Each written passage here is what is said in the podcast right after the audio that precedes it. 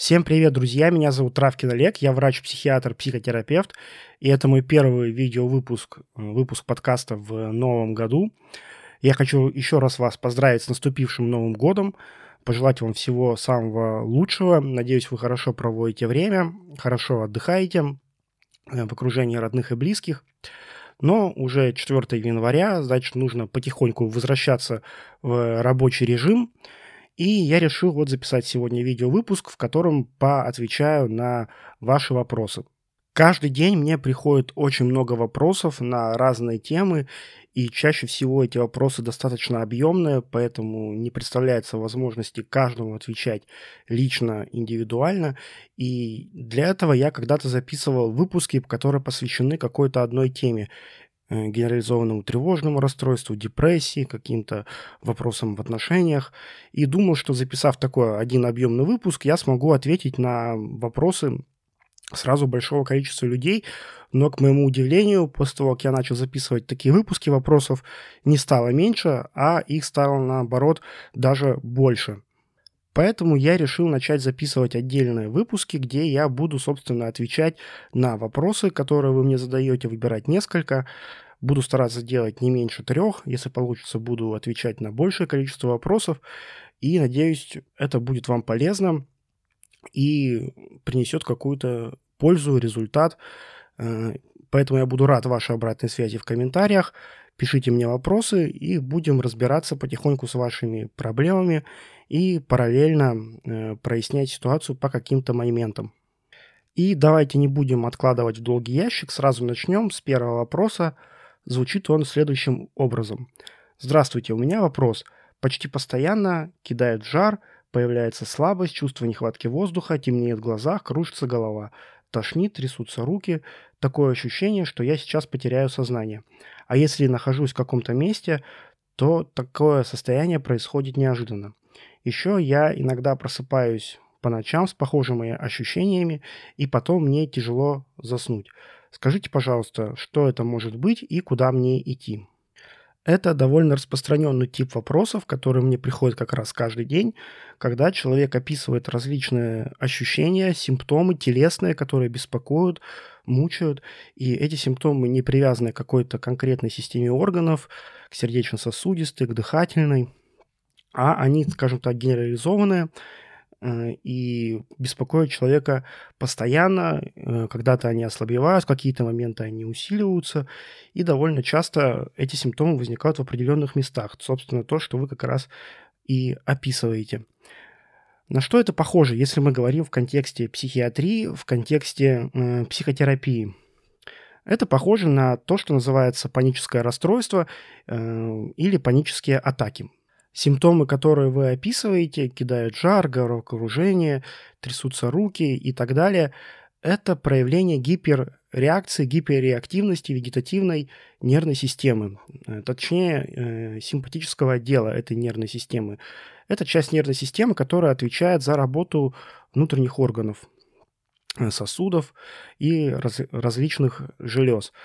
И при панических атаках, при паническом расстройстве вот этот отдел вегетативной системы э, нервной, он работает на повышенных оборотах. Поэтому эти симптомы, эти ощущения, они достигают такого сильного, такой сильной выраженности, что человек начинает э, бояться, пугаться этого и начинает на этом циклиться, думая, что происходит что-то ужасное, что я умираю, я чем-то болен, и долго так не протяну. Когда-то я уже записывал видео, посвященное этой теме, теме панического расстройства, где я подробно рассказывал про это заболевание, подробно объяснял причину появления этих симптомов. Вы можете найти, я постараюсь оставить ссылку э, в комментариях, или вы можете просто зайти на мой YouTube-канал, найти видео с соответствующим названием. Э, сейчас я коротко расскажу основные тезисы, что такое паническое расстройство – паническое расстройство – это состояние, которое проявляется внезапно возникающими приступами очень сильной тревоги. Э, Причем эти приступы, это чувство тревоги никак не связано с реальной угрозой. То есть человеку ничего не угрожает, ничего не происходит, но человек начинает чувствовать себя очень дискомфортно И основные симптомы, которые характерны для панического расстройства, это как раз то, что вы э, описываете. Сердцебиение, нарушение дыхания, чувство нехватки воздуха, сухость во рту, э, головокружение, какой-то дискомфорт в животе. Естественно, это страх смерти, страх сумасшествия, страх потери контроля. Э, ну и там очень большой список, очень много может быть разных вариаций. Для того, чтобы точно подтвердить или опровергнуть диагноз панического расстройства, нам необходимо сначала отправить пациента на сдачу определенных лабораторных анализов. Как правило, это общий анализ крови, биохимический анализ крови. Мы смотрим уровень сахара, уровень железа, уровень ферритина, уровень витамина В12. Проверяем уровень тиреотропного гормона, щитовидной железы. И в 90% случаев э, вот этого минимума обследования нам достаточно, чтобы исключить или подтвердить наличие какого-то соматического заболевания, которое дает вот такую симптоматику. Довольно часто бывает, что у пациента есть и паническое расстройство, и какое-то сопутствующее соматическое заболевание – ну, в таком случае мы лечим и соматическое заболевание, компенсируем какие-то дефициты и э, подключаем лечение панического расстройства, чтобы состояние пациента полностью стабилизировалось. Так как часто бывает, что э, занявшись психическим состоянием, но не скорректировав соматическое, мы не приходим к удовлетворительному результату, и пациент все равно чувствует себя не так хорошо, как раньше. То, что вы описываете, как симптомы появляются в определенных местах, тоже очень характерный признак панического расстройства, потому что очень часто пациенты фиксируются на определенных ситуациях, обстоятельствах, триггеров, э, в которых у них когда-то появлялись эти приступы, и начинают думать, что именно здесь, именно в этом месте снова может стать плохо, и появляется то, что называется избегающее поведение. Это поведение, когда человек, собственно, избегает тех самых мест э, из-за страха, что может случиться паническое состояние. Это то, что называется агорафобия. И часто диагноз так звучит паническое расстройство с агорафобией. Агорафобия – это как раз страх э, нахождения в каких-то э, открытых пространствах, каких-то местах определенных. И это довольно неприятно, это существенно снижает качество жизни человека, и часто список таких мест, он только Э, растет, потому что крайне редко бывает, что человек фиксируется только на одном месте, например, торговый центр или общественный транспорт. Через какое-то время паническая атака случается в другом, во втором, в третьем, и их пациент тоже начинает избегать, и в итоге это делает очень сложным поддержание нормального уровня, нормального качества жизни исходя из того, что я сказал, поскольку нам нужны определенные исследования медицинские, чтобы исключить или подтвердить диагноз, обращаться с такими состояниями нужно в первую очередь к врачу, к врачу-психиатру или к врачу-психотерапевту. В нашей стране еще очень часто люди идут к неврологам, именно как к первым специалистам, из-за определенных опасений, из-за страхов идти к врачу-психиатру и психотерапевту. Поэтому можно обращаться и к неврологу. Если невролог грамотный специалист, то врач-невролог поймет, что здесь э, не неврологическая патология, а психиатрическая, психотерапевтическая. Люди с паническими расстройствами очень часто приходят на прием к врачам-неврологам, поэтому эти специалисты знакомы с этим состоянием, знают, что это, и чисто теоретически даже могут и назначать лечение, а лечение панического расстройства – это антидепрессанты и когнитивно-поведенческая психотерапия. Антидепрессанты помогают снять симптомы, уменьшить чувство тревоги, нормализовать сон. Собственно, вы как раз в вопросе и пишете, что у вас есть проблемы со сном, что тоже часто бывает. Ночные панические атаки – это не редкость, э, когда состояние длится долго, и уровень тревоги такой высокий, что человек может просыпаться даже э, и во сне. И антидепрессанты, препараты могут скорректировать э, вот такие симптомы, но все-таки без психотерапии э, здесь маловероятно э, долгосрочная ремиссия, поэтому все-таки врачи-неврологи еще рекомендуют обращаться к врачу-психотерапевту для того, чтобы человек познакомился с когнитивно-поведенческой психотерапией и прошел определенный курс, э, освоил релаксационные техники, научился работать с мыслями, со своим мышлением, понял, что происходит, и перестал этого бояться. Ну и в целом антидепрессанты бывают разные, и у каждого препарата есть свои нюансы, есть э, определенные особенности назначения этих препаратов. И так глубоко изучают эту группу препаратов только врачи-психиатры или психотерапевты. Поэтому, конечно, лучше начать именно с этого специалиста. Врачи-психотерапевты также могут и назначить дополнительное обследование, и при необходимости направить к профильному специалисту для того, чтобы полечить соматическое состояние человека. Теперь мы переходим к следующему вопросу. Добрый день. Хотелось бы услышать ваше мнение. На протяжении трех месяцев я страдаю от головокружений, неустойчивости походки, у меня ватная голова. Делала обследование УЗДГ, поставили диагноз вертебробазилярная недостаточность, гипоплазия правой позвоночной артерии, нарушен венозный отток на фоне шейного остеохондроза.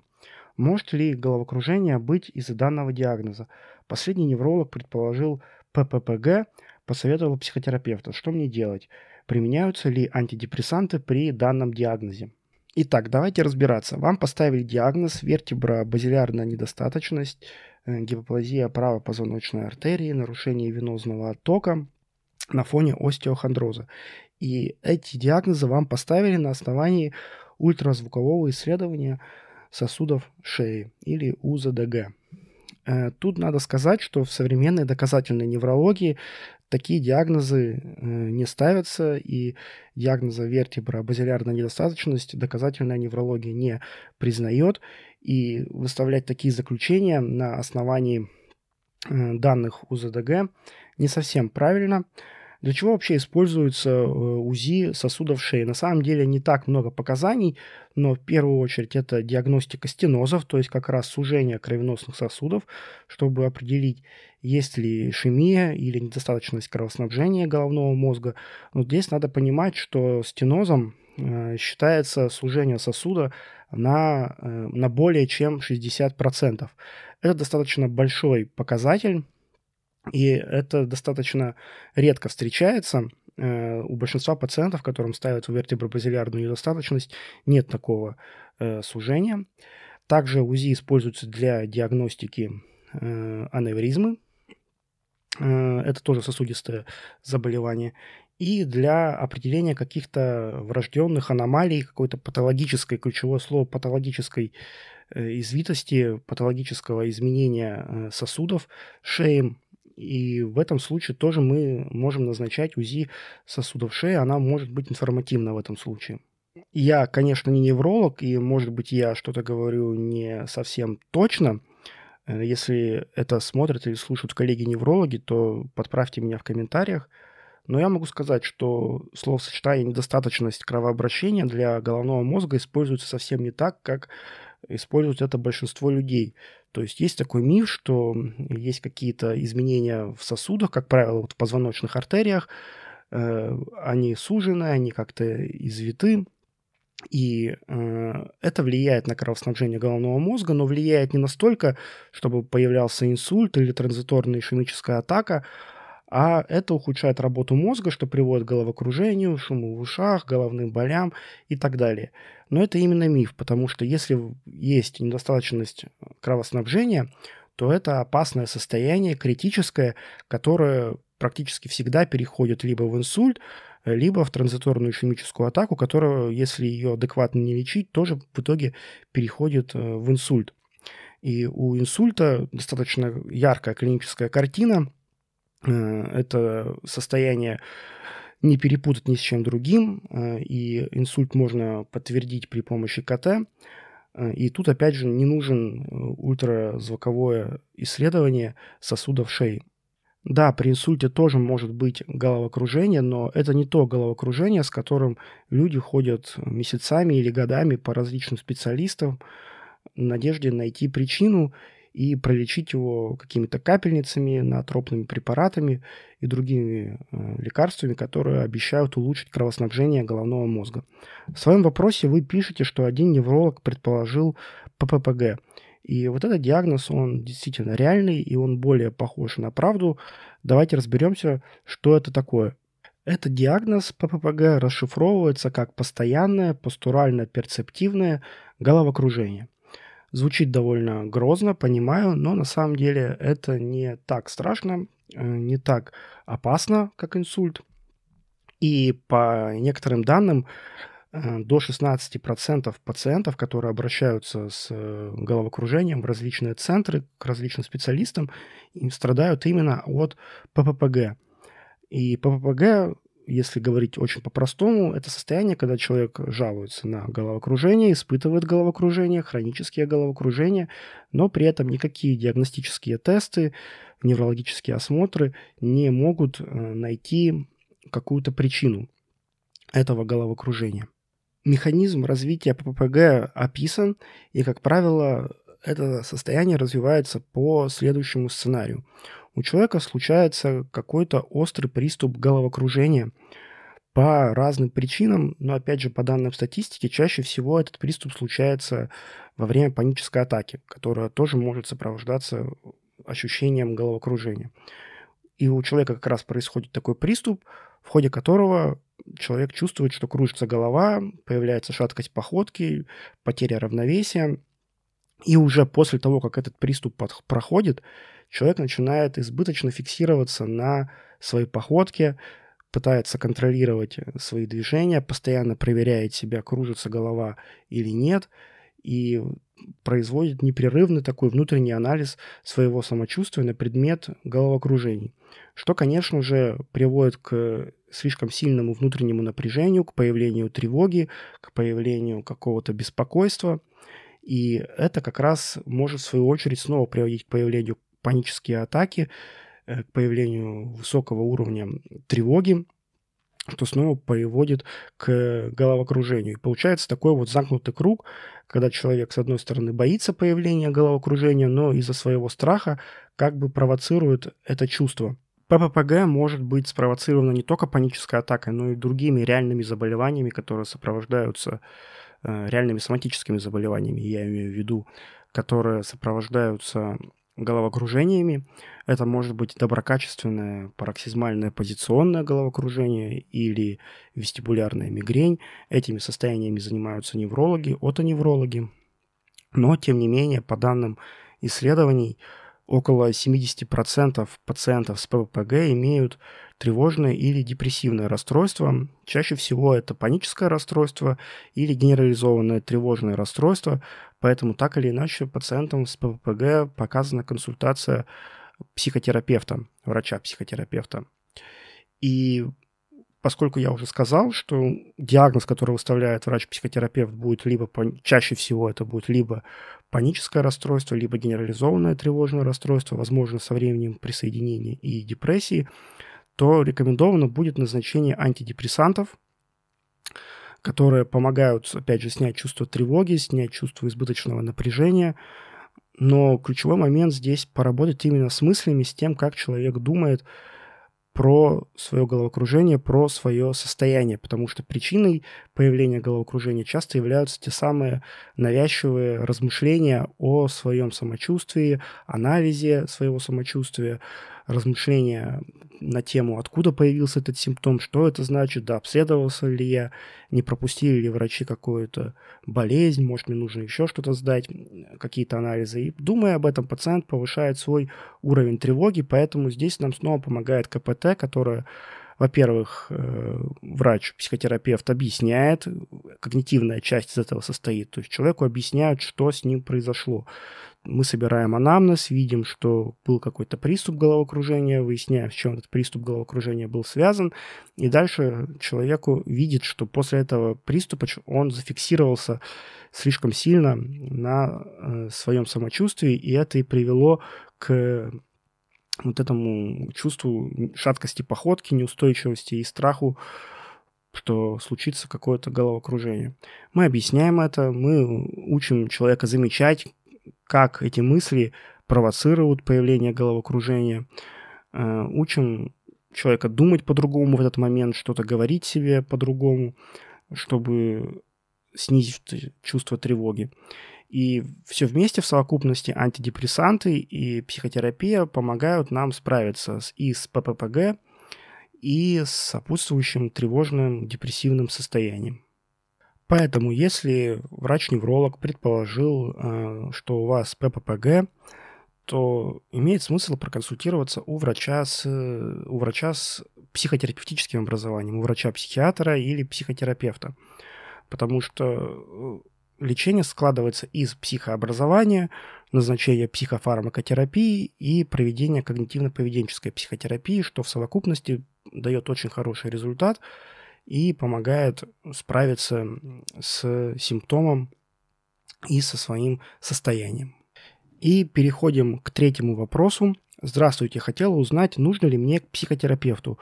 Уже около трех лет у меня плохое самочувствие. То болят ноги, то пульс резко поднимается до 130-140, то сдавливает груди и колет в районе сердца, то не имеет кончик носа и кончик языка. Бывает тяжесть в районе живота. Кажется, что я вся больная, сдавливает голову, мне ставят ВСД и тахикардию на нервной почве. Делала ЭКГ, холтеры, УЗИ сердца, все в норме. Проверяла щитовидную железу без патологии. Все началось после проблем в личной жизни. В этом году у меня умерла бабушка, появились финансовые проблемы, большой стресс. Невролог назначил мне теравиджен, стало лучше, но иногда я испытываю дискомфорт, чаще вечернее время. Появляется ощущение, что может случиться что-то плохое, появляется чувство нехватки воздуха, часто болит голова. Кому мне нужно обратиться? Итак, я думаю, вы заметили некоторое сходство этого вопроса и первого вопроса, когда человек описывает различные симптомы, различные ощущения в теле, дискомфортные какие-то феномены, которые мешают жить, отвлекают внимание. И человек мучается, размышляет о том, что это может быть, с чем это связано, и не знает, куда идти, потому что по результатам обследований все в порядке, врачи не находят никакой патологии. Как я уже говорил в начале, довольно часто мне присылают такие вопросы. И если в первом случае э, мы предположили, что это может быть паническое расстройство, то здесь это больше похоже на то, что называется генерализованное тревожное расстройство, о котором я уже тоже записывал отдельный ролик и рассказывал про это состояние. Генерализованное тревожное расстройство – это тоже разновидность психического расстройства, то, что, опять же, раньше называли неврозами. Но отличие от панического расстройства в том, что при паническом расстройстве человек испытывает периодическую эпизодическую пароксизмальную тревожность, то есть эти приступы тревоги, они появляются эпизодически, внезапно, а между приступами человек, как правило, в большинстве случаев чувствует себя хорошо, то при генерализованном тревожном расстройстве как таковых панических атак может не быть, но при этом человек постоянно, каждый день, не менее 6 месяцев, чувствует э, те самые симптомы тревоги, которые вы описываете. Это часто разные мигрирующие боли, сухость во рту, э, перепады давления, перепады в сердцебиении, э, дискомфорт в животе, ну и так далее. То есть то, что называется вегетативная буря, гиперреакция вегетативной нервной системы. И хорошо, что вы прошли обследование и вам поставили ВСД, что, опять же, очень часто ставят при э, тревожных состояниях, при панических атаках. Э, ВСД – это такой синдром раньше, который в Советском Союзе еще использовали для постановки вот этих вот как раз диагнозов. Генерализованное тревожное, паническое расстройство, депрессивное даже. Потому что тогда эти термины еще не были так распространены. И врачи психоневрологи, была такая специальность в Советском Союзе, ставили ВСД, и с тех пор это закрепилось и перекочевало в наши дни. Некоторые неврологи, которых учили преподаватели из старой школы, даже до сих пор ставят этот диагноз, ну и ваш пример только это подтверждает.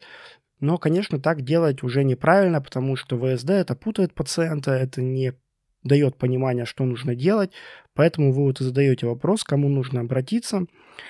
Э, я думаю, обратиться нужно именно к врачу-психиатру или психотерапевту для того, чтобы подтвердить или опровергнуть диагноз э, генерализованное тревожное расстройство.